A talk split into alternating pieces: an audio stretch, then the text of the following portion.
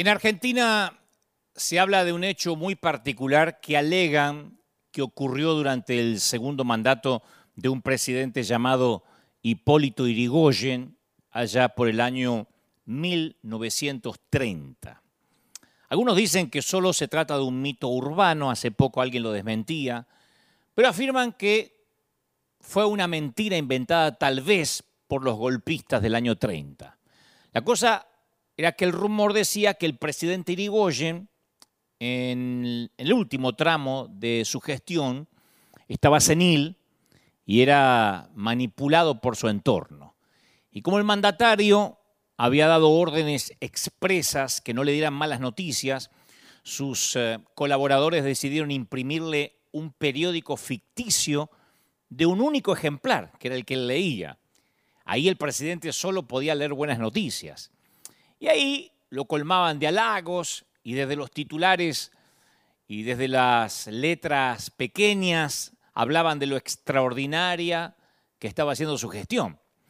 Cientos de periodistas subvencionados por el Estado trabajaban todos los días para imprimir un solo periódico que cada mañana decían se ocupaba se ocupaban de colocarle junto al desayuno. Obviamente aquella información no correspondía a la realidad. Por el contrario, el país estaba en llamas, la economía colapsaba, pero el presidente no se daba por enterado porque él leía un periódico diferente al resto de la ciudadanía, de la población.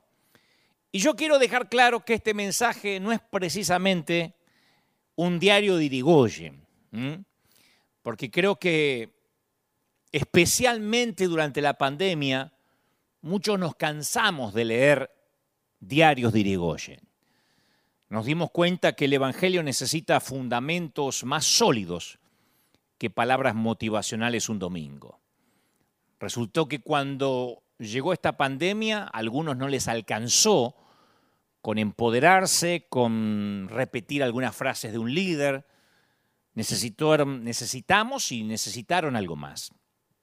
Jesús pronunció una parábola en Mateo 7, dice, el que oye estas palabras y las pone en práctica es como un hombre prudente que construyó su casa sobre la roca. Cayeron lluvias, crecieron los ríos, soplaron los vientos, azotaron aquella casa y con todo la casa no se derrumbó porque estaba cimentada sobre la roca.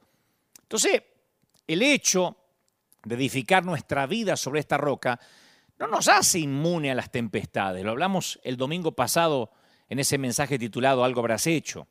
No nos hace inmune a la muerte, a los despidos, al rompimiento de algunas relaciones, ni al COVID-19.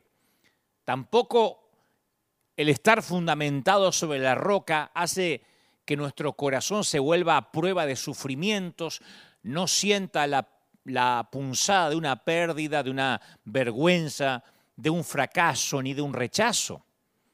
Lo que sí es que en el fondo hay roca sólida. Si edificaste tu vida sobre Cristo, puedes tocar fondo, puedes pasarla mal y aunque sientes que pierdes el aliento, sigues respirando, sigues en pie en medio de la tormenta. ¿Me explico? Quizás hayas perdido tu bebé, que es lo peor que le puede pasar a un papá, perder un hijo, a una mamá capaz que estás pasando por un divorcio o, hayas terminado dándote por vencido en tu lucha con tus acreedores diciendo no puedo, no puedo pagar, no, no, no, no, estoy fundido. Pero en ese momento más tenebroso, más atroz, Dios te da la fe necesaria para salir adelante. Y cuando regresabas del fondo, cuando tocas fondo y regresas hacia la superficie, lo hace con un nuevo don, que eso también lo hablamos acá en uno de los mensajes durante esta pandemia. Un nuevo don. Haber visto a Dios en el fondo. Y eso es mayor que el dolor más agudo que el enemigo haya traído a tu vida o a mi vida. Porque en el fondo está la fidelidad de Dios. En el fondo hay roca. Por eso necesitamos una buena cuota de verdad descarnada. Necesitamos leer la Biblia, como digo, cada domingo y ver a Jesús con ojos nuevos. Dicho esto, convengamos que al menos dos cosas, quiero construir la base para transmitirte lo que Dios me dijo, pero esto quiero que quede claro. Convengamos que al menos dos cosas hacen que la Biblia sea absolutamente única. Primero, que es palabra viva, literalmente. Cuando leemos las escrituras, estamos inhalando lo que el Espíritu Santo exhaló hace miles de años. Segundo, nunca uno llega al fondo de la Biblia, uno dice, llame la ley toda, no. Porque es como un caleidoscópico, es caleidoscópica la cosa. Uno, uno se mete y va descubriendo nuevas vertientes, nuevas, eh, nuevos caminos. No importa cuántas veces leas la Biblia, nunca se hace vieja, nunca se hace viejo lo que leemos porque es atemporal y es oportuna. Entonces la Biblia, como decíamos también el domingo pasado, fue compuesta por más de 40 escritores, más de 15 siglos, en tres idiomas, en tres continentes. Y estos autores van desde agricultores y pescadores a reyes y poetas, a profetas, a prisioneros de guerra, y abarca casi todos los temas bajo la ley del sol, la historia, la poesía, la, profecía, la cosmología, la teología y las guías que se vayan a inventar. Sin embargo, a pesar de que toca cientos de tantos temas polémicos, no se contradice. Y por eso es que hay un autor detrás de todo eso. Detrás de cada escritor hay un autor que es el Espíritu de Dios inspirándolo, ¿no? ¿Y por qué mantengo esto de leer la Biblia con ojos nuevos?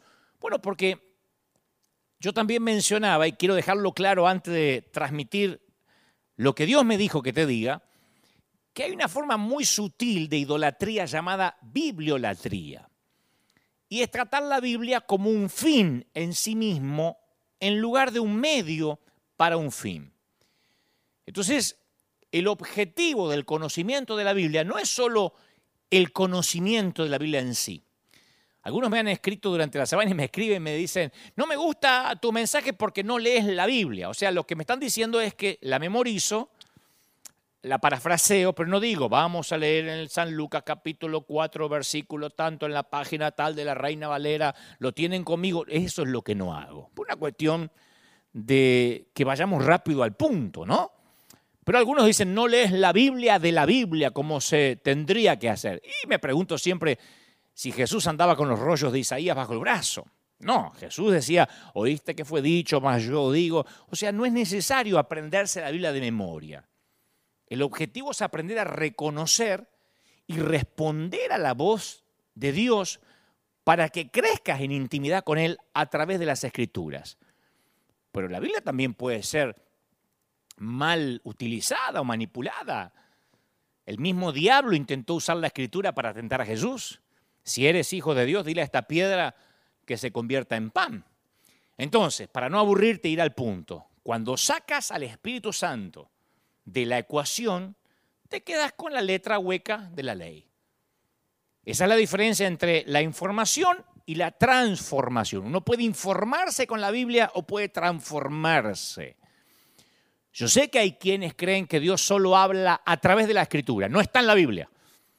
Porque la Biblia es inspirada por Dios y yo sé que el canon está cerrado.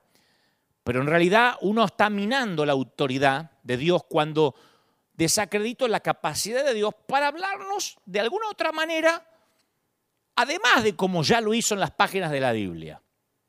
Cuando yo examino las escrituras, veo a Dios apareciendo en lugares extraños, en tiempos extraños, de, de maneras extrañas. Y el hecho de que algo no esté en la Biblia no necesariamente lo hace antibíblico. Porque si no estamos reduciendo a Dios a un libro, no te muevas Dios de entre Génesis a Apocalipsis, porque entonces no eres mi Dios. No. Cuando yo digo no bíblico, quiero decir contrario a las enseñanzas de las Escrituras.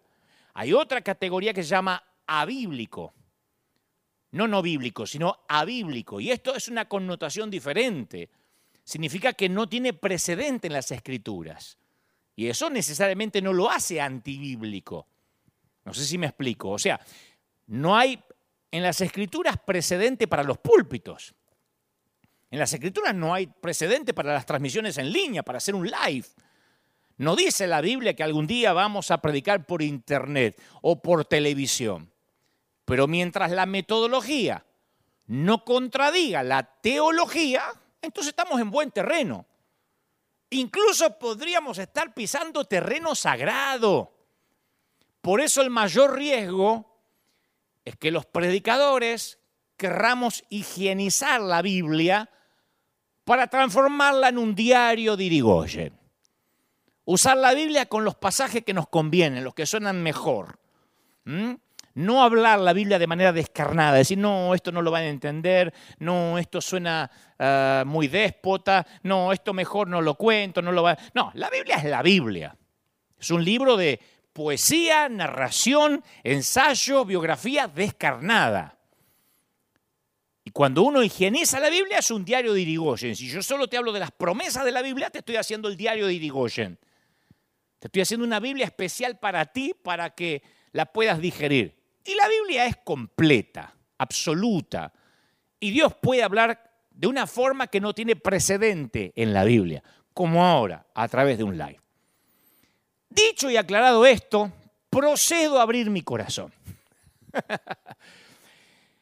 Cuando yo tenía 21 o 22 años, ya hace tiempo, había empezado a predicar desde pibito, desde que tenía 19. Pero a los 21, 22, capaz que 23 también, yo moría porque me invitaran a predicar en congresos importantes, ¿no? Esos donde aparecían muchos conocidos o famosos en el mismo afiche. Yo compartí con tremendos hombres de Dios y yo era un muchacho, un pibito, un chamaquito, como dicen en México. Y mi meta era llenar la agenda de invitaciones de todo el mundo. Yo quería fabricar oportunidades y todo lo que fabricamos con el esfuerzo humano no viene con la garantía de Dios. Pero Dios comenzó a trabajar en mí para crucificar esas motivaciones que eran equívocas. Cuando Dios empezó a sacrificar mis motivaciones, yo dejé de estar buscando oportunidades y fue cuando esas oportunidades comenzaron a buscarme a mí. Afortunadamente y por providencia divina lo aprendí cuando era muchacho y ya no lo aprendí de adulto porque me hubiese dolido. Pero yo me acuerdo, insisto, tenía 22 años, estaba en un gran congreso de oradores de cierto país y yo no sé si sabes cómo funciona eso, pero cuando estás en un congreso como eso, tus motivaciones son puestas a prueba. Porque está el juego de las comparaciones. Mientras mejor le vaya al otro orador, peor te ves vos. Y mientras más mal le vaya al otro, mejor uno se ve, porque la gente compara. Qué tremendo que estuvo fulano. Sí, pero cuando pasó sultano lo superó. Eso ocurre. Es espantoso, pero ocurre. Y los oradores lo viven. Viven esa presión. Pero en aquel entonces era peor porque yo era inmaduro y muy inseguro. No quería que a otro le fuera demasiado bien y justo antes que yo predicara porque me dejaba mal parado. No quería estar a la sombra de nadie y codiciaba los elogios de la gente. Yo recuerdo que luego de mi oratoria, de, yo tenía dos, tres mensajes que iba por todo el mundo con los mismos mensajes. Recuerdo que cuando terminé de predicar, detrás mío pasó un ungido hombre de Dios que me destrozó en público, literalmente. No dijo Dante Gebel, pero dijo esos argentinos, muchachitos, que esto y lo otro, pero él le liquidó. Todo el mundo sabía que estaba hablando de mí.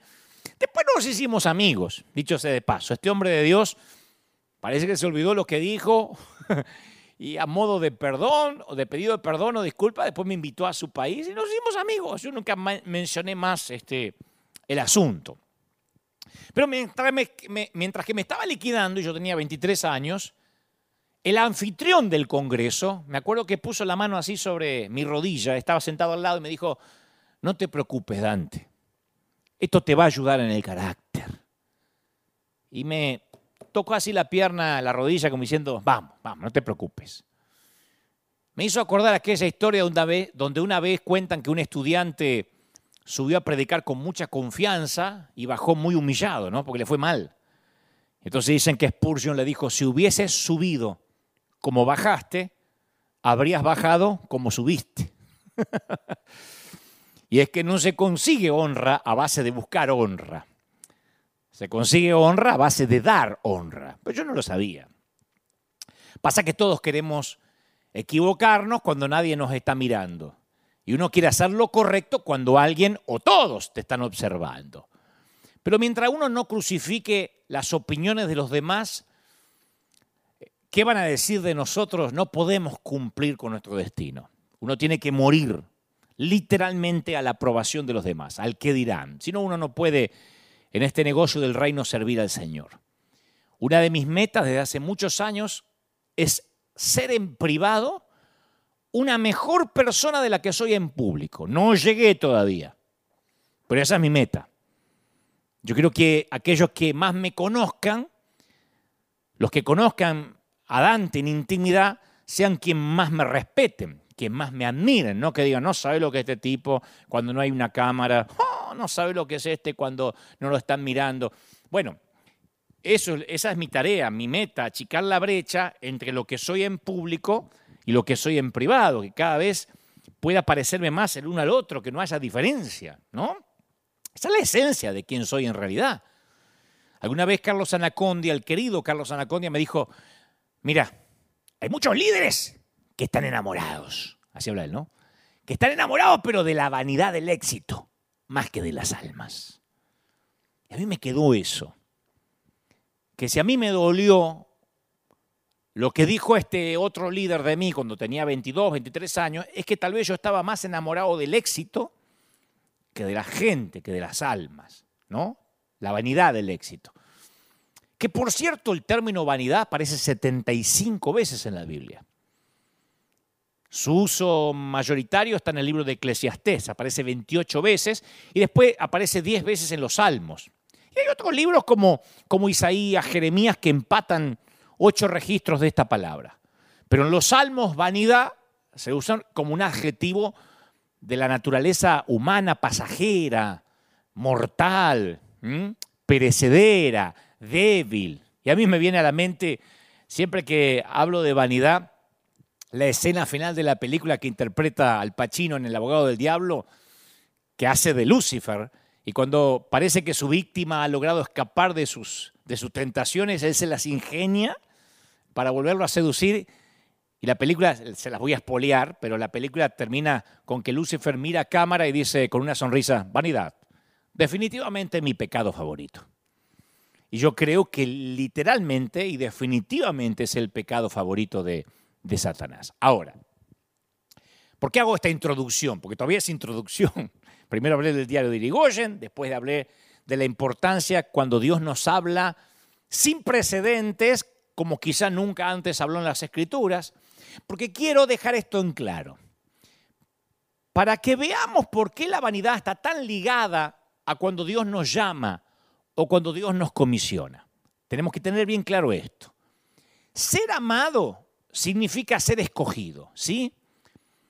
La, la sensación de sentirse escogido es uno de los mejores regalos que el amor concede al amado.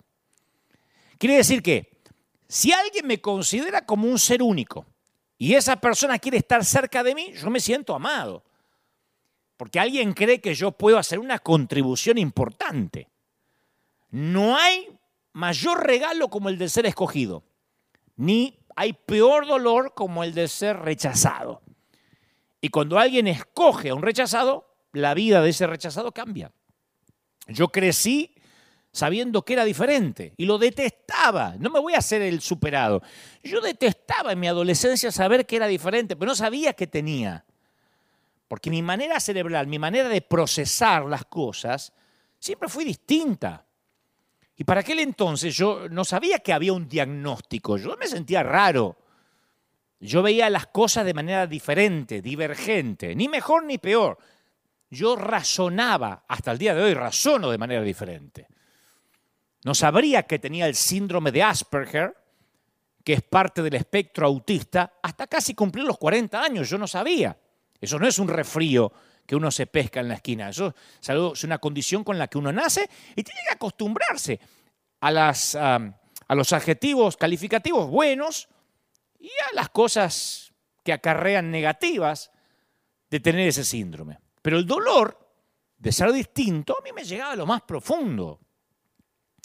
Yo todavía puedo sentir la sensación de estar sentado en el pasto en la secundaria, tratando de hacer de cuenta que no me importa que no me elijan. Para un deporte, para un equipo. Yo conocí ese césped, ese pasto de la exclusión. Me veo a mí mismo tratando de contar algún chiste tonto sobre mí mismo, haciendo de cuenta que lo tengo resuelto. Yo estaba convencido que nadie, aparte de mi familia y de mi familia solo mi mamá, podía amarme. Fue una maestra de segundo grado, la señorita Lita, que ya debe estar en la gloria, que me dijo, capaz que vos tenés una inteligencia diferente. Me habían dicho burro, me habían dicho que yo no me entraba en la matemática, pero ella me dijo, capaz que vos tenés una inteligencia diferente. Y a esas siete palabras no cambiaron mi vida, pero yo me acuerdo que me dieron suficiente oxígeno para graduarme de la primaria al menos. Yo decía, bueno, capaz que no soy raro, capaz que solo soy distinto. Y la sola posibilidad que alguien me eligiera y además me elogiara, sin tener la obligación sanguínea, a mí me dio fuerza para sobrevivir al bullying de primaria, de secundaria, hasta que me hice un hombre adulto. En los tiempos que el bullying no era penalizado, era parte del folclore de la niñez, ¿no? Pero el amor confiere una especie de exclusividad al ser amado. El amor dice, yo te escojo, quiero estar de tu lado. Y para las personas rotas, las personas con espíritus amputados, corazones y almas torcidas, señores, eso es la vida. Ser escogido implica por lo menos cuatro factores, tres de ellos positivos. Hoy meditaba en eso. Uno, casi lo obvio, que cuando me escogen me consideran único, irreemplazable. Cada ser humano clama porque se lo reconozca como especial. No queremos ser uno entre muchos. Bueno, se murió, lo reemplazamos. Queremos ser únicos. Número dos, cuando me escogen, me reconocen como alguien que tengo algo para aportar, ¿no? Que, que, que mi singularidad es positiva, tengo un don que va a marcar la diferencia, tengo algo que va a ayudar al equipo. Las personas escogidas, ¿qué son? Significativas. Por eso se escriben y se leen sus biografías porque sus eh, historias son importantes. Tercero, cuando me escogen es porque alguien me quiere. Alguien me estima. No estoy aislado, no estoy desconectado, se me quiere, yo pertenezco. Cuando Dios nos escoge, Él nos imparte todo lo bueno que viene con esa elección, con ese llamado. Pero cuarto, es que en nuestro mundo caído, el término escogido tiene una cuarta implicación que no está presente en el corazón de Dios. En nuestro mundo, ser escogido casi siempre significa que nos escojan a expensas de otro. En nuestro mundo, que nos escojan quiere decir ser mejor o superior a alguien, ser objeto de celo, ser el favorito. ¿Me explico? En nuestro mundo, la lucha por la elección se convierte en un juego competitivo y el premio de consolación para los perdedores es una pequeña criatura conocida como la envidia. La gente rota no califica. En este mundo el valor, el valor de, la, de la selección aumenta en proporción a cuántos otros son rechazados para la misma distinción. Me pasa, nos pasa cuando enviamos la ayuda financiera a los países. Las fundaciones elegidas dicen gracias, gracias, y los que no son elegidos dicen, pero a nosotros no nos eligió, ¿dónde está el amor de Dios? Y no se puede bendecir a todo el mundo para que nadie se ofenda. Si una dama es escogida como Miss América, significa que otras 50 fueron rechazadas, sin mencionar a las miles que ni siquiera llegaron al desfile final. O sea que la selección en este mundo caído viene a expensa del rechazo de otros. ¿Qué es lo que sucede con lo que decimos siempre? Los que se creen dueños de la sana doctrina, los que se creen que son los únicos que se van a ir al cielo. Dicen, somos la iglesia escogida mientras que las otras liberales son rechazadas. Yo soy el siervo de Dios, no ese payaso. Y cuando llegamos al camino del Señor, nuestro deseo es que la puerta esté abierta, que la gracia sea abundante para perdonarnos. Y una vez que entramos, de alguna manera ese, ese deseo se invierte. Ahora queremos que la puerta se haga más estrecha para que la gentuza quede afuera. Una vez que estoy en el club, quiero que sea tan exclusivo como sea posible, si no, ¿cuál es el chiste? Pero en el plan de Dios, el hecho de que vos seas escogido me enriquece a mí en lugar de disminuirme. A Israel se le llamó el pueblo escogido por Dios, pero no en el sentido de que fuera su favorito o que Israel tenía un atajo para llegar al cielo. El plan de Dios era que a través de Abraham sean bendecidas todas las familias de la tierra. O sea que Israel no fue escogido en desmérito a las demás naciones de la tierra, sino por el bien de las demás naciones de la tierra. El plan de Dios era que todos los demás pueblos se sintieran atraídos hacia Israel. Fue la comprensión de esto lo que conmocionó a Pedro cuando se dio cuenta. Dijo, ah, ahora comprendo que en realidad para Dios no hay favoritismo, sino que en toda la nación, todas las naciones, Él las ve con agrado. Esto es a los que le temen y actúan con justicia. Pero nuestro mundo juega un juego diferente. Solemos tener reacciones instintivas críticas y comparaciones competitivas que nos alejan del amor. ¿O no? Vemos a alguien manejando un auto caro o que viste ropa de marca, ¿y qué pensamos? ¿Cómo le gusta la plata? Ahí sí, perdió la humildad. ¿Viste? Tiene suelas rojas bajo el zapato. Eh, dejó de ser humilde. Cuando era humilde tenía suelas negras. Ahora, si tiene un, auto que se cae a pedazos y los zapatos despegados, ¿qué pensamos? Y algo debe estar haciendo mal, algo habrás hecho. Si no, Dios ya te habría bendecido. Si alguien se queja, pensamos, y te falta fe, no confías en Dios. ¿Cómo confesás que estás enfermo? Pero si alguien te ve que siempre estás feliz, que estás bendecido, decimos, y es que vive el Evangelio de la prosperidad. Deja que ya va a morder el polvo. O sea, todo concluye en, esta persona tiene algo que yo quiero. O yo quisiera tener su inteligencia, o su apariencia, o su ministerio, o su clase, o su dinero, o yo quisiera por lo menos que él no lo tuviera. Si yo no puedo tener esas cosas, sería más fácil si nadie más las tuviera. Y estos pensamientos me llevan a jugar el juego de la hoguera de las vanidades. Al comienzo del ministerio de Jesús, los discípulos de Juan el Bautista vinieron a Juan, ¿no es cierto? Y le dijeron, porque Juan tenía sus discípulos, sus seguidores, estaban con el número uno del momento. Convengamos que Juan el Bautista era el number one del momento. De repente aparece otro por ahí, le dice, rabí, fíjate que el que estaba contigo, al otro lado del Jordán, de quien tú diste testimonio, o sea, de que tú lo respaldaste, ahora está bautizando y todos acuden a él. Es una acusación. Diciendo encima que lo respaldaste al tipo, ahora el tipo se hace sus propios bautismos. Estaba muy preocupado porque el índice de audiencia de Juan estaba decayendo. Y, y Juan estaba a punto de perder su trabajo. Entonces le llevan esto a Juan las noticias del descenso de su fama.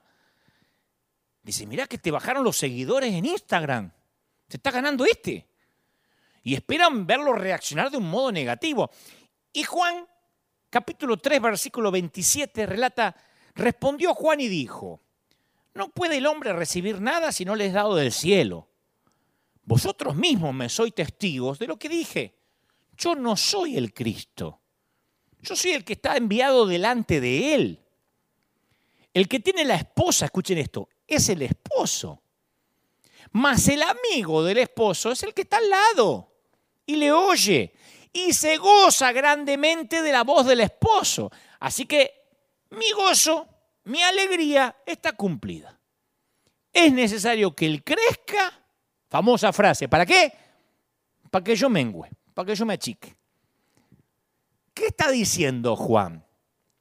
Nos está enseñando lo que significa ser llamado. Porque eran precisamente la posición y la prominencia, la apariencia externa del éxito, lo que Juan iba a tener que dejar ir. Ser escogido por Dios no es cuestión de aferrarse, sino aprender a dejar ir. Si hubo algo en lo que Juan era un experto, era en dejar ir. Él desde el principio supo que Dios lo había escogido para una tarea especial. Y este llamado, esta selección, le iba a costar todo. Yo no sé si pensaste que para llevar a cabo su ministerio Juan tenía que dejar ir todas las esperanzas, las aspiraciones normales de una vida normal en el primer siglo, Tenía que renunciar a una vida hogareña normal. Se nos dice que vivió en el desierto hasta el día en que se presentó públicamente en el pueblo de Israel. Y eso no era California, ¿eh? En los tiempos de Juan el desierto era desierto. Nunca tendría un trabajo normal. Renunció a todas las aspiraciones financieras, vivía como un ermitaño. Los ermitaños no son buenos eh, conviviendo, haciendo relaciones. Dios le pidió que renunciara a toda comodidad, él estuvo dispuesto a hacerlo. Usaba ropa que no servía ni para regalársela a un indigente. La comida, la dieta que tenía, pobrecito, langostas y miel silvestre, no era una buena dieta. Tampoco había Malbec argentino con las comidas. Un gran error. Jesús sí tomaría vino, pero Juan era un astemio que ni café tomaba. Desafiaba a las autoridades religiosas a cara descubierta, lo odiaban. A veces se dirigía a su congregación y hoy en día sería así. Volteate a tu hermano y dile, bienvenido generación de víboras. Mira, generación de víboras de este bendiga, generación de víboras de este bendiga. Porque eso era lo que decía la congregación. Confrontó al gobernador por su inmoralidad, por su corrupción. Y en ese entonces, quien confrontaba al gobernador sabía que se tenía que despedir de la cabeza. Si tenías cariño por tu cabeza, no confrontes al gobernador. Juan nunca se iba a enamorar, nunca se iba a casar, nunca iba a tener hijos. No habría quien lo cuidara si llegaba viejo. De hecho, tuvo que renunciar a los sueños de envejecer. Porque Dios escogió a Juan desde antes de su nacimiento para que preparara el camino del Mesías, de Jesús. Pero era un tipo de llamado que implicaba sacrificio, rareza, confrontación y, el famoso no encajar nunca en el status quo. Y Juan estuvo dispuesto a dejar todo por amor a qué? A su ministerio. ¿Y sabe lo que le está pidiendo ahora a Dios? Su ministerio. Que deje algo más, su ministerio, por lo único que trabajó toda la vida.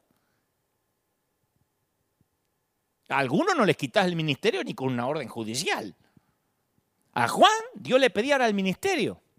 Por eso sus seguidores fueron a ver a Juan, porque sentían envidia del éxito de Jesús. No podían tolerar que después de que Juan fue quien lanzó a Jesús al ministerio y, le había, lo había endosado, le había dado su sello de credibilidad, ahora Jesús le pagara teniendo más audiencia que Juan. Estaban tan disgustados que no podían dejar de exagerar. Rabí, fíjate, el que estaba contigo al otro lado del Jordán, el que de, ese que tú diste testimonio ahora está bautizando y todos acuden a él. Hasta ellos tenían ganas de irse con el otro. Jesús, claro, había empezado a ofrecer su propio ministerio independiente bautismal, después de que Juan había tenido la franquicia exclusiva. Entonces Juan estaba perdiendo su estrellato profético, pero el tipo pensaba como mayordomo y esa es la característica de la persona llamada, pensar como mayordomo. ¿Cuál es el trabajo del mayordomo, del cuidador? De lo que llamamos sereno en algunos países. Es administrar algo para el propietario hasta que el propietario viene a recuperarlo. Dios lo había puesto, Dios lo había puesto bajo su cuidado durante un periodo de tiempo y ahora lo recobraba de vuelta. Cuando Cristo vino a reclamar las multitudes, Él estuvo encantado de devolvérselas. Pero la gente insegura considera que las multitudes, que la gente son suyas. Los llamados no. Cuando los inseguros o los que tienen problemas de estima pierden sus cosas, sufren una crisis. Si los llamados son los que las pierden, nada cambia, su mundo interior permanece igual. Es lo que muchos ministros tuvimos que preguntarnos frente a un espejo cuando empezó la pandemia y se cerraron las iglesias. A ver, ¿yo soy llamado de verdad o estoy aferrado a que la gente diga, ay pastor, póngame la manito, ay le traigo el café, ay bendígame? ¿Estamos, estamos aferrados a eso o somos llamados de verdad? ¿O nuestro mundo interior se va a desmoronar porque no hay templos? Tuvimos que hacernos esa cuestión, preguntarnos. Una característica de los individuos llamados puede verse en la conciencia que Juan tenía de su propia identidad. Él dijo, como recordarán, les he dicho a menudo, a menudo, que yo no soy el Cristo. O sea que había mucha gente que le decía, sos el Cristo, vos te mereces ser el Cristo. No, no soy, jeje, pero te mereces tendrías que reclamar la corona de Cristo, porque sos un Cristo. Y él dice, no, a menudo le dije que no. Y aquellos cuyo mundo interior se encuentra en desorden tienden a experimentar confusión acerca de la identidad. Hay un cantante argentino, hubo un cantante argentino, falleció, Sandro o Roberto Sánchez, él solía decir, la fama es como los narcotraficantes, si querés continuar en este negocio no podés comprar lo que vendés. los narcos saben eso. Por lo general los que manejan los grandes carteles no se drogan, hacen que los demás se envenenen, ellos se mantienen lúcidos para mantener el negocio. Es un ejemplo que nada tiene que ver con servir a Dios, pero bien vale lo que decía Sandro en cuanto a la fama, los narcos, bien vale en esta ocasión para los que tienen un llamado de Dios. No podemos creernos lo que le hacemos creer a los demás. Hay gente que le cuesta separar el papel que realiza de la persona que son. Y esa es la causa por la que muchos hombres y muchas mujeres tienen dificultad de aceptar la jubilación o que un día Dios diga hasta acá. Esa es la causa por la que una mamá a veces sufre una depresión cuando el último hijo se va del hogar, porque ella tenía una identidad asignada de los hijos. Y muchos líderes capaces, con talento, se enfrentan a esa tentación de empezar a creerse sus propios comunicados publicitarios, sus propios posts de Instagram. Yo publico muchas cosas en las redes. El tema es que si me los empiezo a creer, de verdad tengo un problema. No puedo comprar lo que, lo que vendo. Una fantasía mesiánica me puede ir infectando gradualmente la personalidad y mi estilo de liderazgo. Y al olvidar lo que somos en realidad, comenzamos a distorsionar nuestra identidad. Capaz que somos, empezamos con humildad a servir al Señor y un día hacemos una escena porque nos sirvieron eh, soda o gaseosa en un vaso de plástico. ¿eh? ¿Cómo le vas a dar un vaso de plástico al siervo de Dios? Capaz que nos agarra la locura por una estupidez. Nos volvemos tan ocupados que no tenemos tiempo para ordenar nuestro mundo interior en el desierto. San Pablo ofreció un valioso precedente cuando le escribió a Timoteo en el capítulo 1, versículo 13. Él dijo, anteriormente yo era un blasfemo, un perseguidor y un insolente. Pero la gracia de nuestro Señor se derramó sobre mí con abundancia. Un hombre con un recuerdo tan fresco de ese tipo, no puede pensar sobre sí mismo más elevadamente de lo que debe. Y esta es otra dimensión de la calidad de un llamado. Juan el Bautista comparó su propósito con el padrino de una boda. Él dijo, el que tiene la esposa es el esposo. Yo soy el amigo del esposo. Eso decía Juan. Yo soy el que está al lado del esposo o del novio. El que oye su voz y se goza con la voz del esposo. No me pongo celoso. El propósito del padrino es estar al lado del novio y asegurarse que toda la atención se centre sobre el novio. El padrino cumple el propósito cuando no atrae en absoluto la atención sobre sí mismo, sino que la, enfoca sobre los novios o no. Pasa en el fútbol, ¿lo vieron en el fútbol? Dicen que cuando en un partido los relatores están hablando demasiado del árbitro, es porque no está haciendo un buen arbitraje. Si el árbitro es bueno, es invisible. Y eso fue lo que hizo Juan el Bautista. Las madres saben que al final deben soltar a sus hijos para que tengan una vida independiente. Los mentores saben que deben soltar a sus protegidos en el momento adecuado. Es necesario que él crezca y yo me achique, mengüe. Juan estaba listo para retirarse.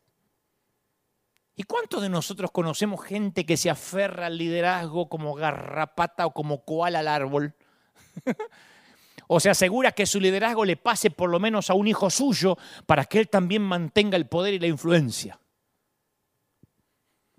Mi querido, la, la envidia es la bilis tóxica de aquellos que sienten que no son escogidos. ¿Sabe lo que es envidia? Es querer lo que la otra persona tiene y sentirme mal porque yo no lo tengo. Envidia es sentir desagrado por la bondad de Dios para con otra persona y desechar la bondad que Dios me está dando a mí. Pasa que si no damos nada, nos dicen, ¿cómo se llenan el bolsillo con el Evangelio? Eh? ¿Cómo hiciste plata con el Evangelio, Dante? Eh? No das nada. Si salimos a dar, inmediatamente, que no sepa tu izquierda lo que da la derecha. Si te va bien, te dice, eh, te fuiste a Estados Unidos porque están los dólares ya, ¿no? Si me va mal, eso te pasa por haberte ido. O sea, envidia es deseo sumado a resentimiento. Yo no sé si alguna vez ustedes vieron el, un acuario de cangrejos. En los restaurantes uno puede ir, puede ir a comer cangrejos ahí y estos acuarios no tienen tapa. El cangrejo puede trepar. Me pareció gracioso cuando pregunté la razón por qué a los cangrejos en sus acuarios no le ponen tapa. Cualquiera te explica que conoce de esto, que si un cangrejo quiere trepar para salir, los demás vienen y lo tiran para abajo. Se cuidan de que nadie se escape. Yo pensé, ah, yo conozco mucho. Cristiano cangrejo, ¿o no? No nos gusta ver que a alguien le va bien en lo que nosotros fracasamos. Yo no subo, pero él tampoco.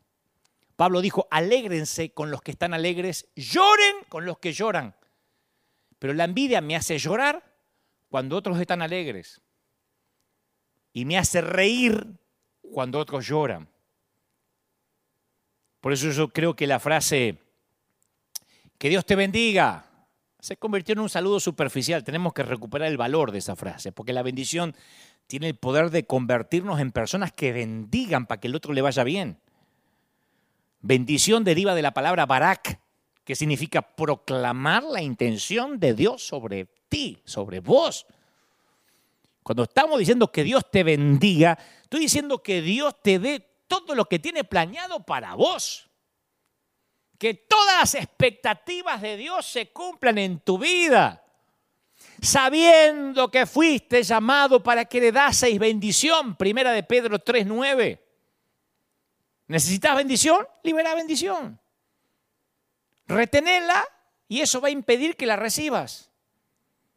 Proverbios 11.26 dice, el que acapara el grano, el pueblo lo maldecirá, el que acapara el grano pero bendición será sobre la cabeza del que lo da.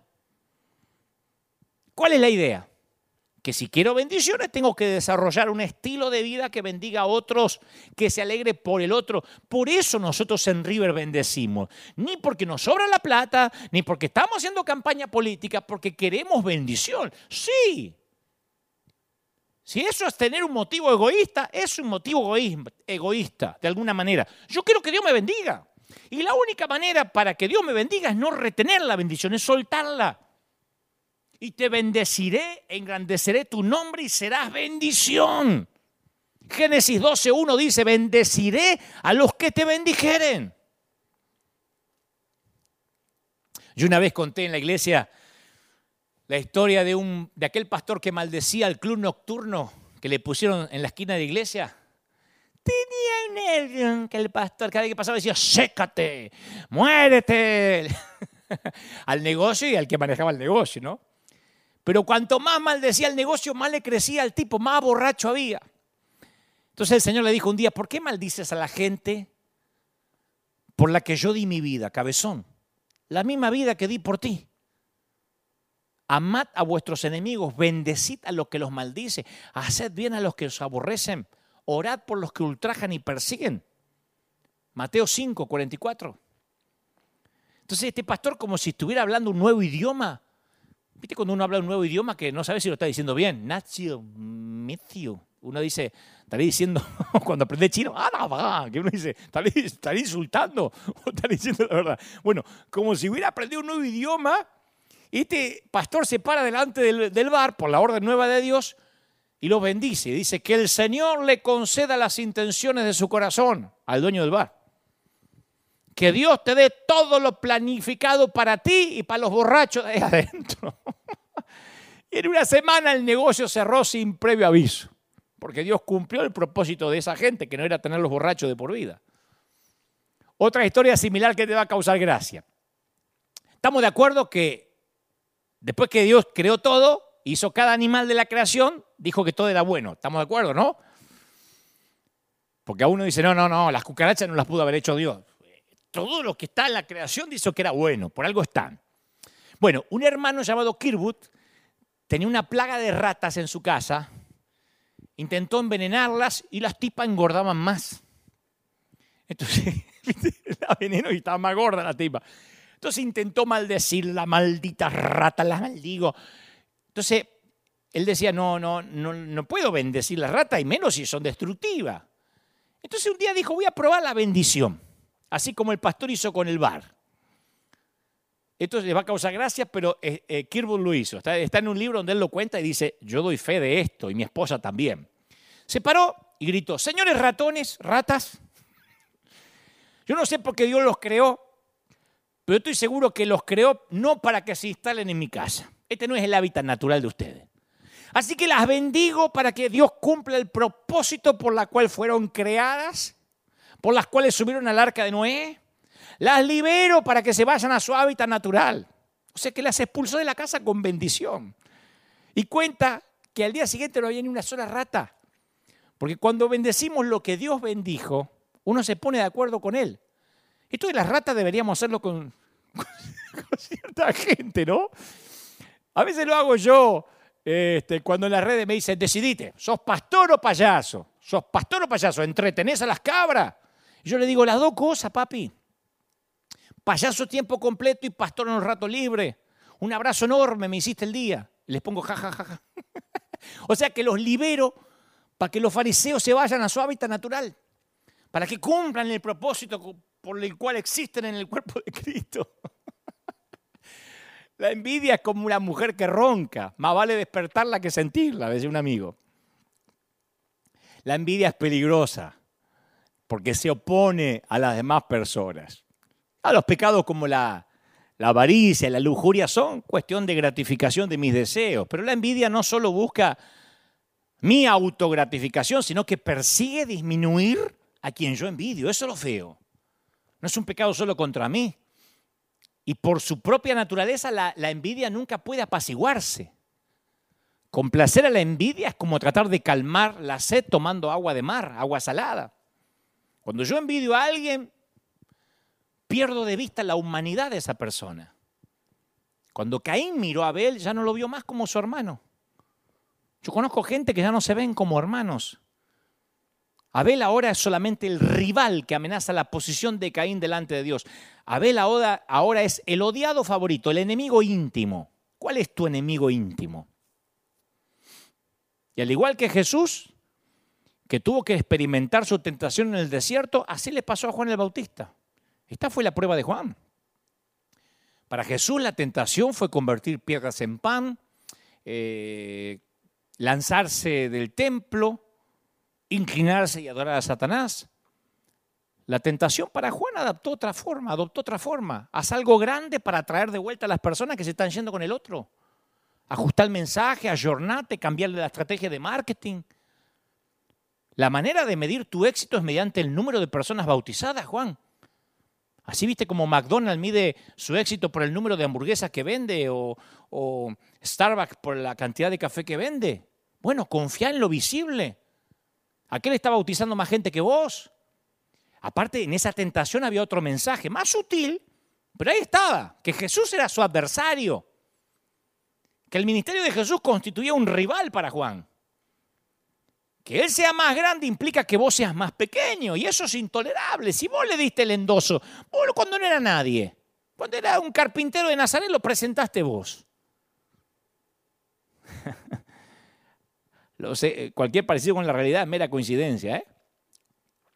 Los seguidores de Juan lo amaban, pero ese era un tipo de amor harapiento, un tipo de amor miserable que lo iba a destruir si él les prestaba atención. Saúl fue el guerrero de Israel y se nos cuenta que era tan alto que los demás apenas le llegaban al hombro. Era de los más altos, si acaso el más alto de todo Israel. ¿Y sabe qué pasa? que uno se termina acostumbrando a ser más alto que los demás. Cuando ves, ves, ves todo de más arriba, tiene su encanto. No me voy a hacer acá el que orino agua bendita. A veces estar un poquito más alto en cualquier cosita, ¿eh? Te hace sentir, te gusta, nos gusta. No nos gusta que alguien asome su cabeza en el lugar que está reservado para la nuestra, pero pasa. El año pasado viajé a El Salvador para la toma de posesión del presidente Nayib Bukele. Nos hicimos amigos cuando él era apenas un candidato. Y después, cuando él asume, tiene que asumir la presidencia, me invita a hacer una oración, ¿no? Y tanto ahí o como cuando luego más tarde fui en diciembre a hacer un superclásico, el presidente, sin que eso se lo pidiera, ¿eh? puso todo su aparato de seguridad a mi disposición. Desde que llegué al aeropuerto de El Salvador no pasé por migraciones, no me revisaron las maletas. Por acá, señor, lo espera, claro, un invitado del presidente. Y después tenía motos, patrulleros, ejército. No paré en ningún semáforo. ¿Sabe lo que es eso para un argentino? no hice filas en ninguna parte, no pasé por seguridad. No tenía que abrir ninguna puerta. Tuve tres días sin abrir una puerta. Yo hacía así y corría alguien y me abría la puerta. No tenía que cargar maleta. No sé cómo me dejaron bañarme solo me pusieron custodia. El ejército literalmente, por yo iba, pero, pero no solo cuando fui a la toma de, la presidencia, sino cuando iba a un restaurante a comer, tenía cinco policías delante, el ejército tocaba, y yo pensaba, me abrían paso. Miramos en el, en el celular, el GPS o el GPS, cuánto tardamos de ir a un lugar a otro, decía, uy, con el tránsito 45 minutos. Me dice, no, señor, usted no la policía le paraban así los autos y en cinco minutos estaba donde yo quería. Imagino, bueno, también una vez el gobernador de, Buenos Aires me, me, llevaba en su helicóptero de un lado a otro y yo decía, esto es maravilloso. Yo decía, yo podría acostumbrarme a esta vida. Después aterricé acá y la carroza se me convirtió en calabaza, los caballos en ratones. Fueron tres días en El Salvador de mirar tan alto que a los demás apenas me llegaban al hombro. Estaba bueno, no te voy a decir, no, porque yo soy humilde. Sí, yo me considero una persona humilde, pero me encanta cuando pasan esas cosas. Me pasaron dos o tres veces en Honduras también, donde me ponían custodia presidencial. Es maravilloso porque te abren paso, porque no tenés que esperar nada. Por eso, tres días yo lo viví. Imagino por qué a los políticos, después de estar cinco, seis, diez años, les cuesta tanto soltar el poder están enquistados ahí y les cuesta horrores. Ahora aparece un joven llamado David, que ni es grande ni siquiera para, para usar la armadura de Saúl, pero que gana el campeonato de peso completo contra Goliat. Y ahora es un exterminador más grande que Saúl. Y aparece una nueva canción en la radio que empieza a sonar, o en Spotify, en Spotify también. Saúl destruyó un ejército, pero David aniquiló a diez. Lo cantaban como hip hop también. Saúl mató a mil, David a sus diez mil. Oh, y Saúl no le agradó la letra. No lo podía ver nunca más como un pastorcito. Ahora era su enemigo íntimo. Literalmente dijo a David, le dan, le dan valor por diez ejércitos, a mí me da uno solo. Lo único que falta es que le den el reino. Y a partir de esa ocasión, Saúl empezó a mirar a David con recelo el mal de ojo de la envidia que filtra el amor y solo deja la amenaza. La envidia es un pecado del ojo. Hace que uno mire el césped del otro más verde que el mío. Mira, este, qué bendición, se le murió la suegra y yo la tengo en casa. Cuando se trata de la envidia es cosa de ojos. Es por eso que Dante Alighieri dice que en el infierno los envidiosos tienen que pasar la eternidad con los ojos cosidos en el famoso infierno de Dante, la Divina Comedia. Por toda la Biblia hay una, un hilo, una hebra verde de envidia, desde Caín y Abel, Isaac e Ismael, Jacob y Esaú, José y sus hermanos, María y Aarón murmurando contra Moisés, Raquel fue la escogida, Lea, Lea era la muñeca rota, Acab codiciaba el viñedo de Nabot, Ananías y Zafira querían tener una reputación de generosidad. Pablo le escribe a la iglesia de Filipos que, y les predica y les dice que algunos predican o algunos eh, extienden el Evangelio por envidia y rivalidad. ¿Quién predica por envidia? Y Pablo dice que hay gente que predica por envidia. ¿Qué es el colmo? ¿Te imaginas que es el colmo de los predicadores? Porque cuando yo predico se me llama a decirle a la gente que se arrepienta, que tome su cruz y que mueran a sí mismo. ¿Cómo voy a sentir envidia porque otros predicadores llamen a las personas a morir por sí mismas mejor de lo que yo hago el llamado? Si todos vamos a morir a la cruz. Pero en el amor de Dios, el que a mí me escojan nunca es a expensas de otro. Su plan es que mi elección mejore la vida de otros, no que disminuya la vida de otros. En el plan de Dios, los escogidos siempre son escogidos para servir. Y Juan comprendió esta verdad, quién es Él y quién no era Él. Él dijo, nadie puede recibir nada que no sea de Dios. Yo no soy el novio, dice Juan, yo soy el amigo del novio. Si este mensaje no se llamaba la hoguera de las vanidades, yo lo hubiese llamado el amigo del novio. En la boda judías de la antigüedad, el amigo del novio era como el padrino. Estaba a cargo de los detalles de la boda, a veces era quien invitaba a la gente, acompañaba al novio a la ceremonia y luego tenía una última responsabilidad.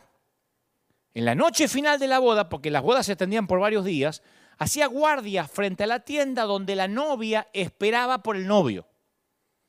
Estaba oscuro, pero el padrino reconocía la voz del novio cuando lo escuchaba. Por eso dice, yo reconozco la voz del novio.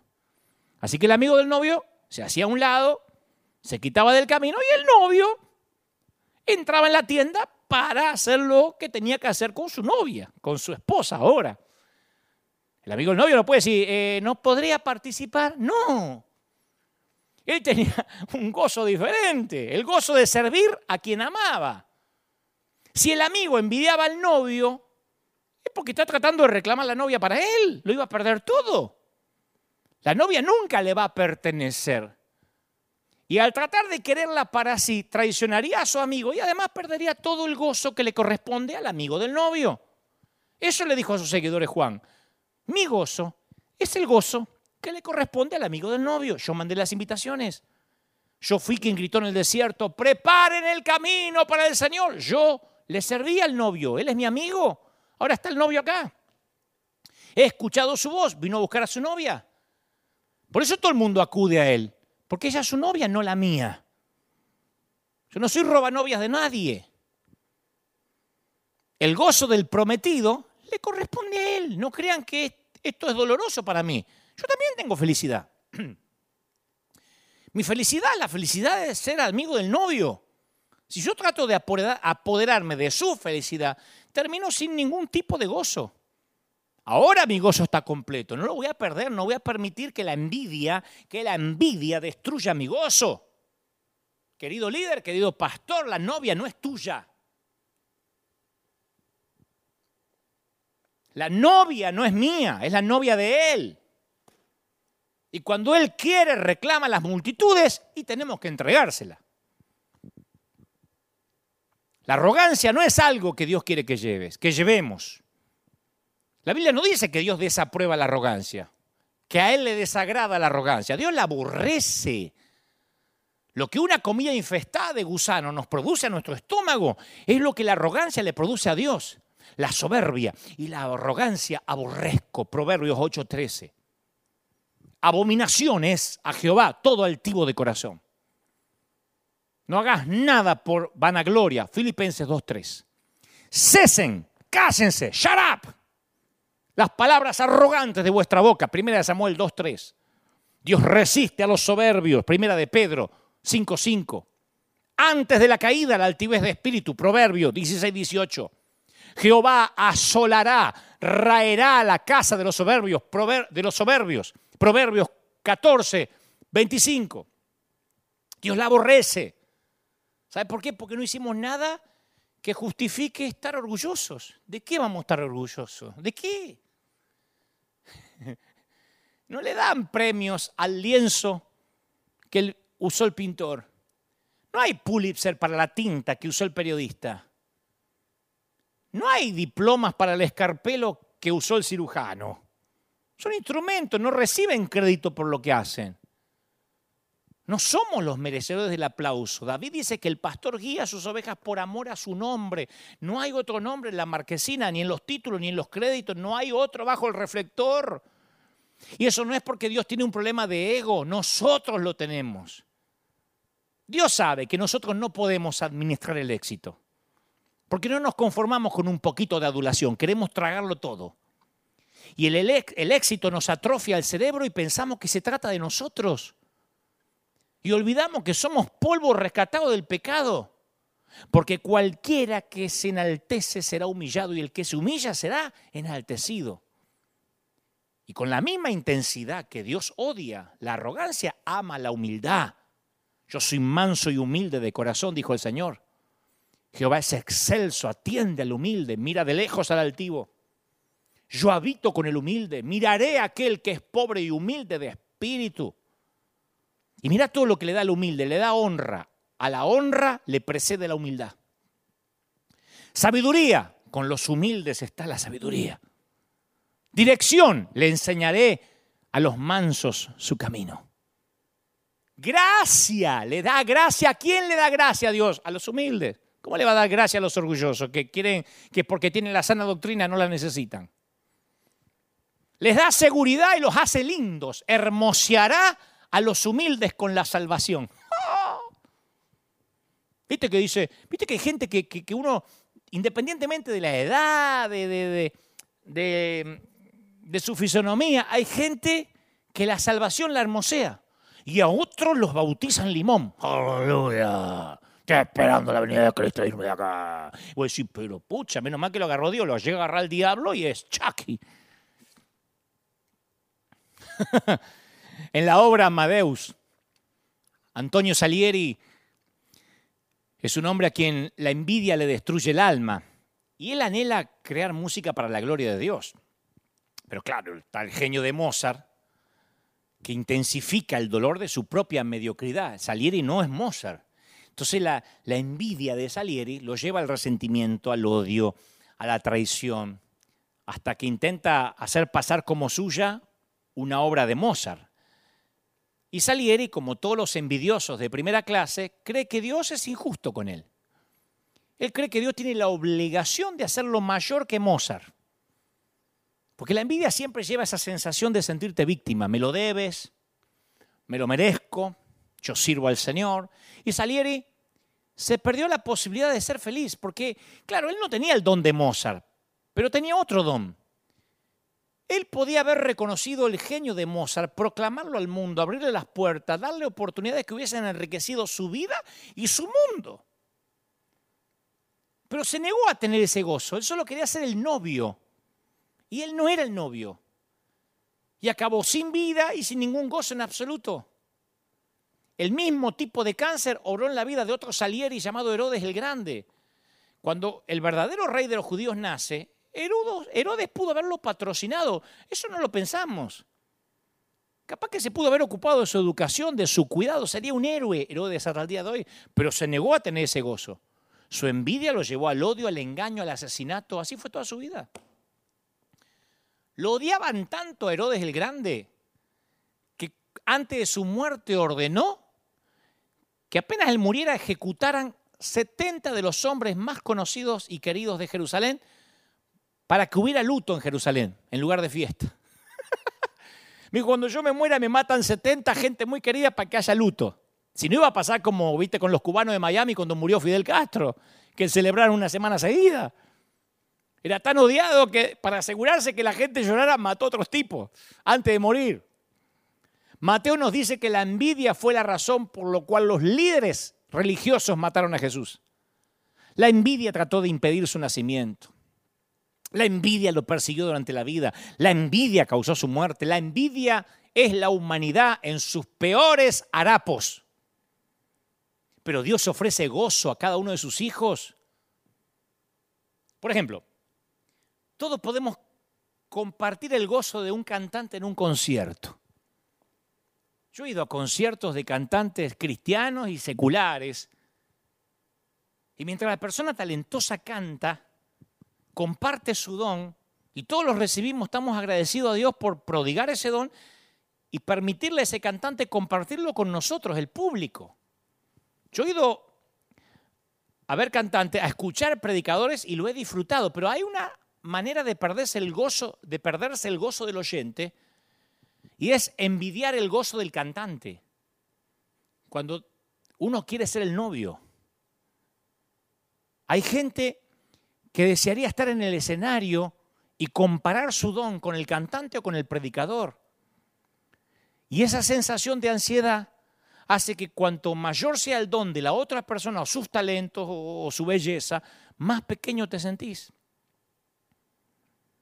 Y te perdés el gozo de, de, ser espectador. Hay gente que va a los congresos y sufre porque quiere estar ahí arriba. A mí me lo escriben todo el tiempo. Algún día compartiremos plataforma. Algún día Dios me va a usar. Dios me dijo que Dios me va a dar estadios más grandes que los tuyos. O sea, no puede disfrutar lo que le corresponde ahora porque quiere estar allá. Y vivir una vida de comparación o competencia hace que acabe sin gozo alguno. Yo tenía alguien que trabajaba a mi lado. Y de buenas a primeras empezó a ser un tipo malhumorado, cara de desayunar con cicuta o limón.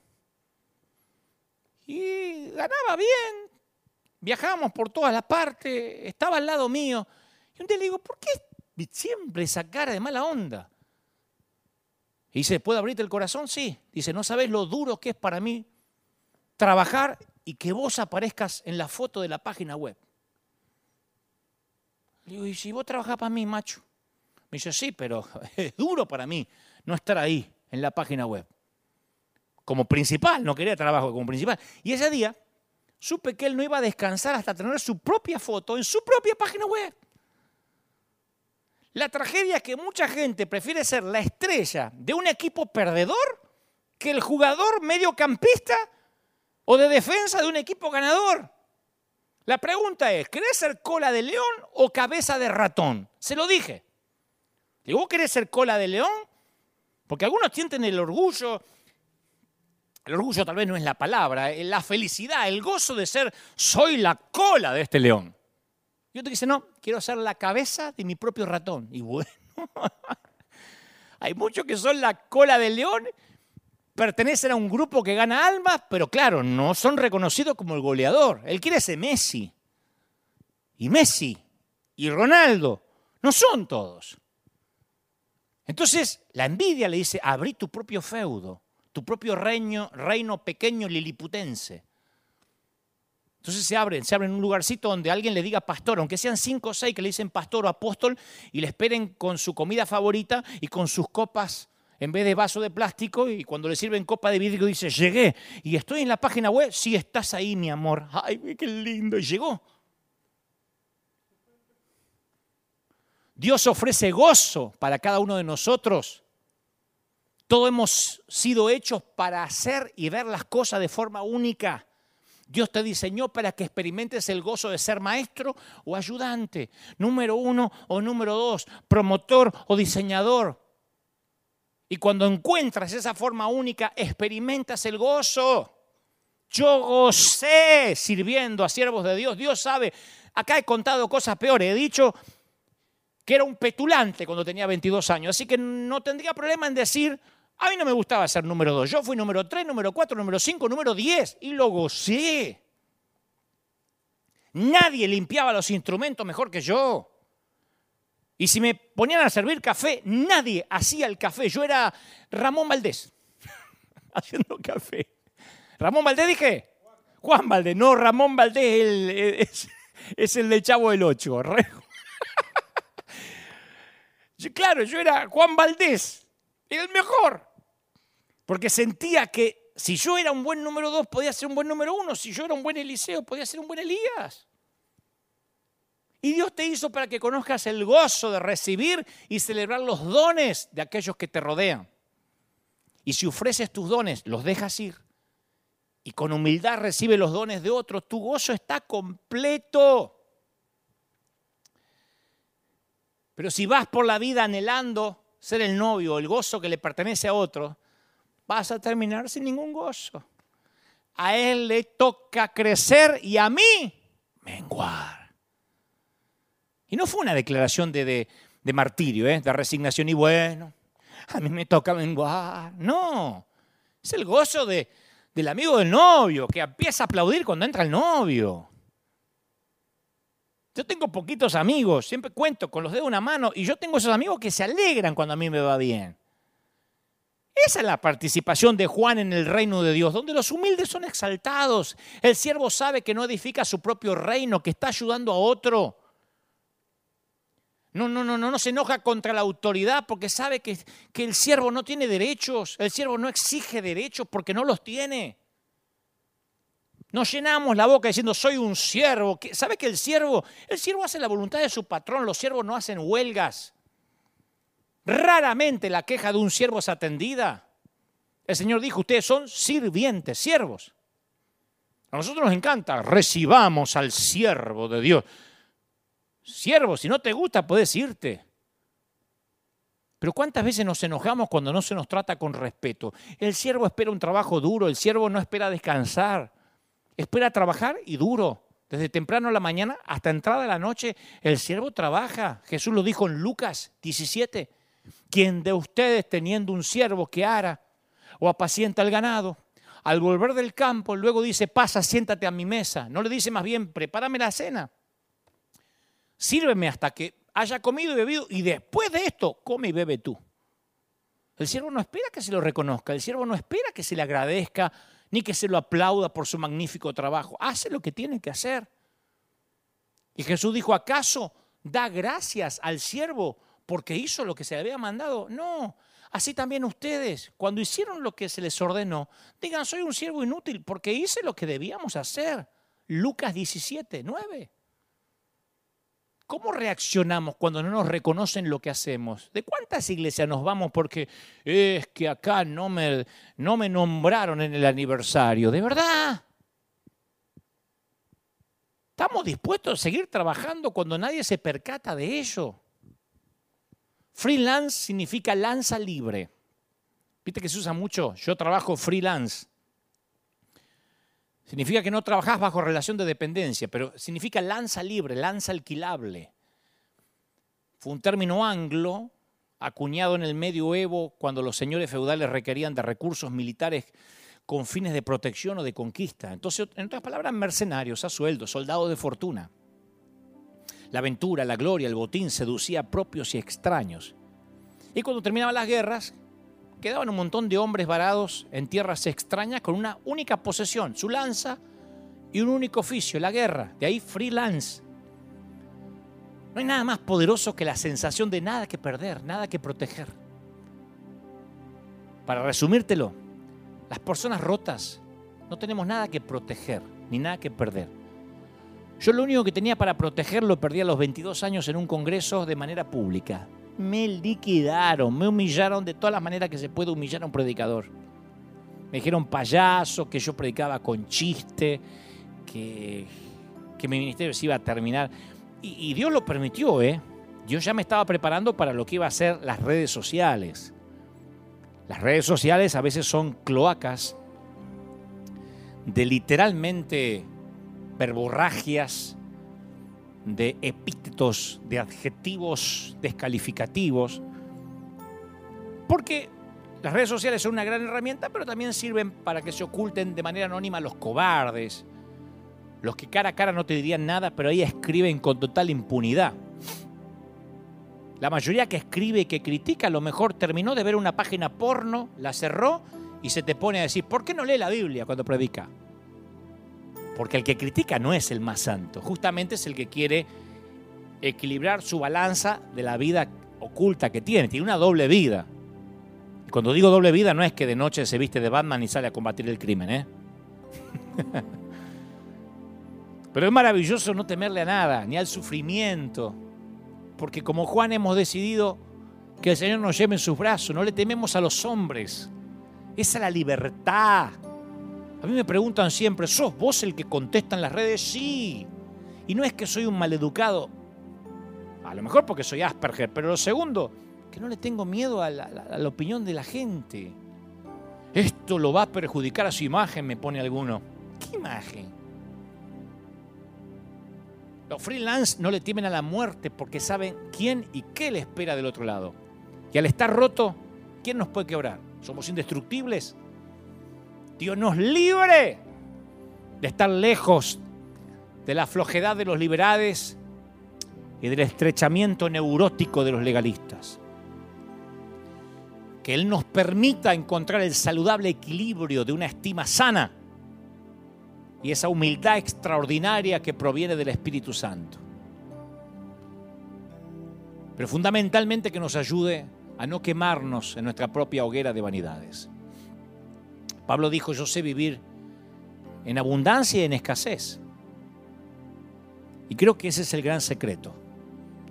Si yo voy a un país, porque a veces también me escriben y me dicen, ¿vendrías a tal lado si no hay ofrenda? Eh, eso no es nada con lo que nos ha tocado invertir. Pero yo no iría a ninguna parte para demostrarle humildad a nadie.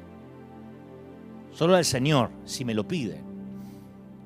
Y entonces si tengo que elegir, claro, como cualquiera, yo elijo lo mejor para hospedarme.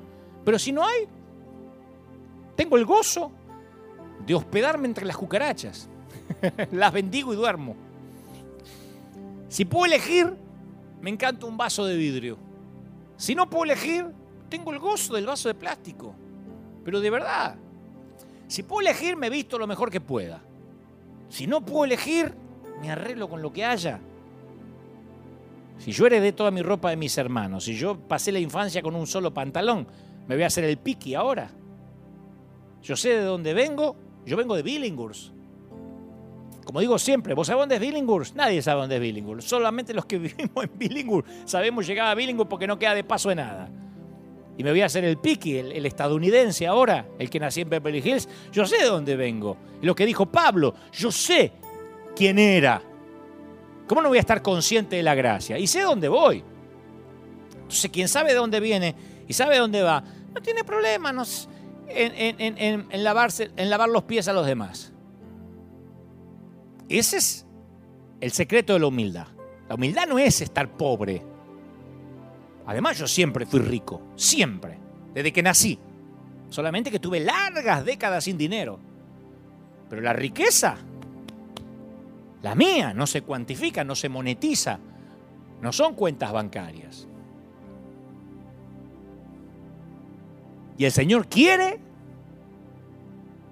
que entendamos más que nunca que somos los amigos del novio. Que la iglesia no es nuestra. Mirá cómo Dios vino y eso... Y desapareció la iglesia tal como la conocíamos hasta aquel día. Fíjate cómo tantas iglesias ahora tienen que hacer reuniones con distancia social y con tapaboca, el 25% del edificio. Dios hace lo que quiere.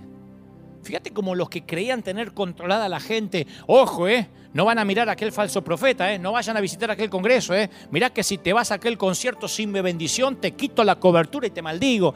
Mirá de qué sirvió. ¿De qué sirvió hacernos los dueños del barco? ¿Cuándo pensamos que, la aerolínea era nuestra? Éramos los pilotos. Y un día el Señor nos muestra que nosotros, los ministros, no tenemos nada. Ni edificio, ni iglesia, ni denominación. Es el Señor y Él, por amor a su nombre, a su nombre, no hay otro en la marquesina. Dios nos libre de la hoguera de las vanidades. Pero se vive más liviano, ¿eh? Cuando uno entiende, como digo siempre, que, que uno es el cartero, se ve más liviano. Yo ya me quité esa carga de tener que dar testimonio, de que la gente me mira, de que fíjate lo que publicás, de que qué van a decir. Yo soy un cartero. ¿O quién entra a un, a un, restaurante y dice, a ver, a ver, a ver, ¿cómo está la vida del camarero? A ver, a ver, el mozo, ¿cómo está tu vida? Oh, ¿cómo te llevas con tu suegra? Mm y llevar tus hijos al colegio porque si no, no quiero que me sirvas la comida. Eh, servime la comida, andate. ¿Quién le pide cómo es la vida del cartero? Esa es cuestión de cada uno con el Señor. Entonces el Señor nos está diciendo más que nunca que somos mayordomos. No se trata de mí, no se trata de ti, se trata de Él. Se trata de ir a la cruz. Voy a orar por ti. Quiero que donde estés si quieres recibir al Señor en tu corazón, diga, Señor, esta palabra fue para mí. Hoy suelto toda carga, todo, todo, todo peso. Dejo que en la hoguera de las vanidades literalmente se quemen las vanidades, se queme el orgullo, la soberbia, el querer ser el novio cuando no lo soy. Soy el amigo, la amiga del novio. Repite conmigo, dice Señor Jesús, entra en mi vida. Abandono esas vacas sagradas de que tienen que reconocerme y honrarme. Soy libre, próspero, bendito. Estoy orando ahora por toda la gente que está en el otro lado de los cinco continentes. Hay mucha gente que está siendo libre ahora. El Señor me dice, la iglesia está cambiando. La iglesia quizás nunca vuelva a ser como la conocíamos. Y no estoy hablando en términos de templo o edificio, estoy hablando en términos de estructura, de entender que Él, Él, Él es el novio, de entender que Él no comparte su gloria con nadie y que nosotros simplemente somos torpes, torpes carteros, torpes mensajeros de lo que Él le dice a sus hijos, a sus ovejas. Eso va para los líderes, para las ovejas, para los que están recibiendo esta palabra. Esto tiene que ver con el Señor. Te ama el Señor. No sabes cómo te ama el Señor. ¿Cómo no te va a amar si en sus eh, manos te tiene esculpido? ¿Cómo te ama el Señor? Te bendice el Señor. Hay familias llorando, hay gente que ha estado dolida y el Señor me dice que te diga, no mires al hombre, yo soy el que te ama, yo soy el que di la vida. ¿Qué pastor murió por ti en la cruz? Yo le solía decir a la gente, no espere que yo sea tu redentor porque no lo voy a hacer. Porque yo no puedo salvarte de un naufragio. Necesitamos una roca firme, una ancla. Ningún roto puede ayudar a otro roto si no nos aferramos los dos del Señor. Y a los que están allí les estoy diciendo, te ama el Señor, te levanta el Señor. Y en este domingo maravilloso estoy declarando de que niños, jóvenes, ancianos y adultos están recibiendo esta palabra. ¿Cómo no te va a bendecir el Señor? Te levanta, iglesia de Jesucristo. Es una sola iglesia. Es una sola iglesia. Aquí no hay ah, pentecostales, bautistas, anglicanos. El Señor me dice que te diga, es mi iglesia. Soy yo, dice el Señor. Y el Señor se está entronizando en tu vida, en tu corazón, en tu familia. Ahí está la mano de Dios. Ahí está la mano de Dios. Ahí se está moviendo la mano de Dios. ¿Pueden sentirlo? La unción del Espíritu está aquí ahora. La gloria del Espíritu llenando todo, momento a momento, minuto a minuto. Es Él. Y la gloria del Señor empapa, llena el ambiente. Y está ocurriendo ahí donde estás. En tu casa, en tu hogar ponte de pie, vamos los últimos minutos. Me dice el Señor que te diga, te voy a bendecir, voy a fortalecer tu vida. Hay gente que ha querido bajar los brazos y el Señor me dice que te diga lo que te ha dicho cada semana, no te entregues, no te entregues. Mi querido, no te entregues, no te rindas, no tires la toalla, pelea, porque el Señor dio la vida por ti. No te rindas. Yo sé que te han decepcionado y te han hecho doler, pero el Señor me dice, no te rindas. Aun cuando sientas que has perdido lo que has construido, el Señor dice, ¿qué construiste? Es un mayordomo. Y aquí vengo a recuperar lo que es mío. Tienes que decir, soy un siervo, hizo lo que, hice lo que se me pidió que hiciera. Bendito sea el Señor. ¿Cómo te ama el Señor? No me voy a cansar de decírtelo. ¿Cómo te ama el Señor? cómo te ama el Señor. No sabes cómo te ama el Señor. Cuando me toque irme de River, me voy a llevar unos cuadritos, si es que tengo lugar, que tengo en la oficina. Es todo lo que tengo. Ni las cámaras, ni el edificio, no hay nada, nombre mío, no hay nada que yo me pueda llevar. Y eso me mantiene oxigenado, limpio, viajando liviano y sabiendo que soy un cuidador. ¿Mm? No me llevo el avión a estacionar en el garaje de casa. Soy un piloto. De, esta una, de una nave insignia que bendice a miles, de un río que no se detiene. Pero somos eso, administradores. Y eventualmente nosotros vamos a pasar y Él va a permanecer. Nosotros seremos parte, apenas un eslabón de una cadena de la historia y el Señor va a permanecer. Escribe esto en las tablas de tu corazón, átalo a tu cuello por tu salud mental, por tu salud emocional. Te ama el Señor. Y hoy no te hice el diario de Irigoyen. Te prediqué tal cual es la palabra, completa, directa, incisiva. Y así es. No nos corresponde a nosotros decir qué predicar y qué no. Es la palabra absoluta. Que Dios te bendiga. Que Dios haga resplandecer su rostro sobre ti. Iglesia de River, los que no son de River, los que están hoy por primera vez, gracias por estar ahí firmes como talón de oso. Te voy a dejar con la placa, con la placa final para que te puedas comunicar con nosotros. Por lo pronto ha sido una bendición estar ahí. Gracias. Gracias por sembrar, gracias por ser parte. Que tengas un gran domingo. Escuadrón de búsqueda en combate contra las filas invasoras. Seguiremos aquí, todos o nadie, peleando la batalla del Señor. Hasta la próxima, que Dios te bendiga y que tengas un día celestial.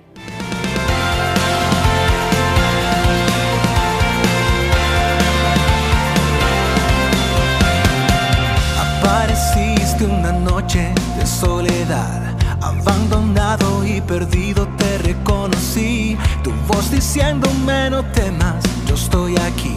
El Padre me envió por ti. Y me curaste las heridas, me sanaste mi Jesús. Todas mis cargas las dejaste allí en la cruz. Algo tan grande no lo puedo comprender. Oigo tu dulce voz diciéndome una y otra vez. oh. oh, oh eres